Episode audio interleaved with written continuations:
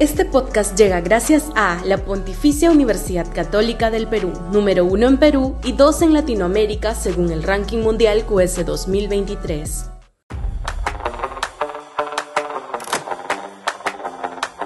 Colombia gira a la derecha. Se produjeron ayer domingo elecciones regionales y locales en Colombia.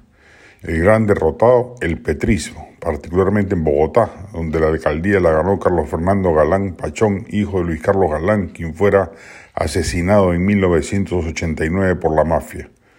En la capital colombiana, el oficialismo pensaba triunfar con la candidatura del ex senador Gustavo Bolívar, quien solo obtuvo el 18.71% de los votos.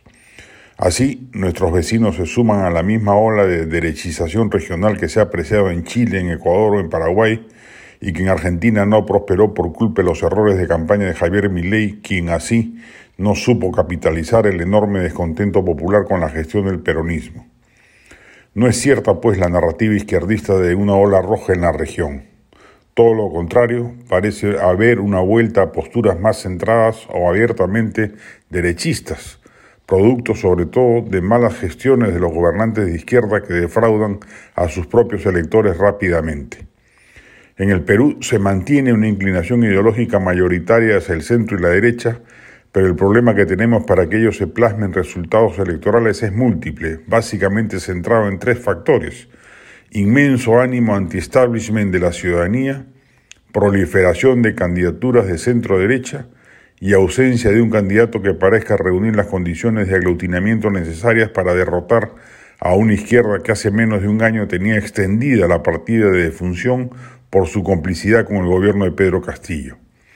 Hasta hace poco, lo sucedido en México, Colombia, Brasil, Chile, Bolivia y Argentina, además del propio Perú, impulsaba la idea de un retorno de la izquierda a los fueros gubernativos, pero el acelerado deterioro de sus malas gestiones ha hecho que el panorama cambie o empiece a dar síntomas de esperanza de que haya sido una ola pasajera que pronto será revertida. América Latina se está quedando atrás en el panorama global. África misma es vista hoy con más expectativa por los grandes capitales mundiales. Malas políticas económicas y parálisis en las reformas que, muchas, que muchos países emprendieron hace décadas han logrado ese lamentable panorama.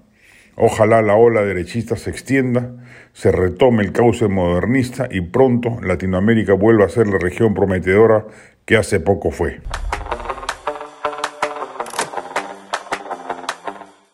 Este podcast llega gracias a la Pontificia Universidad Católica del Perú, número uno en Perú y dos en Latinoamérica según el ranking mundial QS 2023.